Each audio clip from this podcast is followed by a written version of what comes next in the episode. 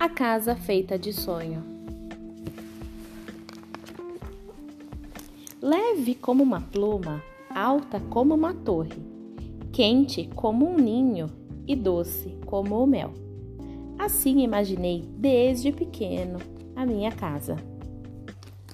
Mais tarde, quando me encontrei só no mundo, como não tinha dinheiro, resolvi construí-la com as minhas próprias mãos. Fiz primeiro a minha casa de papel, que é o material barato.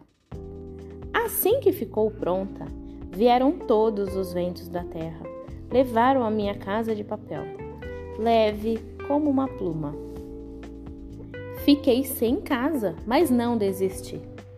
E fiz a minha casa à beira-mar, com areia da praia, que é o material barato. Mal estava pronta, vieram todas as marés do mundo e levaram a minha casa de areia, alta como uma torre. Tive vontade de desistir. Mas eu precisava de uma casa e, sobretudo, não podia abandonar meu sonho. E resolvi fazer a minha casa de madeira, que é um material barato. Cortei-a nos bosques com as próprias mãos. Ficou linda escondida no meio da folhagem. No entanto, mal havia acabado de construí-la, vieram todos os fogos do céu e queimaram a minha casa de madeira.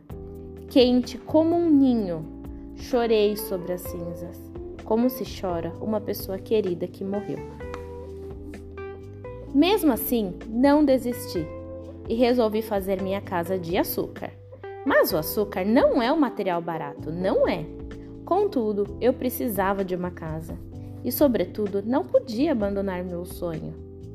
Trabalhei, lutei, passei fome para juntar o açúcar suficiente. No entanto, quando a minha casa estava pronta, eram de açúcar as paredes, o chão, o teto, os móveis, as portas e as janelas. Vieram todos os bichos da terra e devoraram a minha casa de açúcar, doce como mel.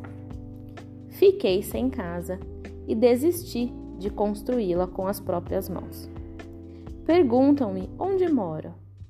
Onde moro eu? Sei lá, vou pelo mundo. Vivo aqui, além, no bosque, à beira-mar.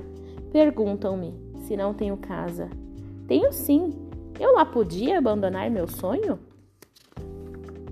Resolvi imaginá-la, num lugar onde não chega o vento, nem o mar, nem o fogo, nem os bichos da terra. Fiz a minha casa com o meu próprio sonho.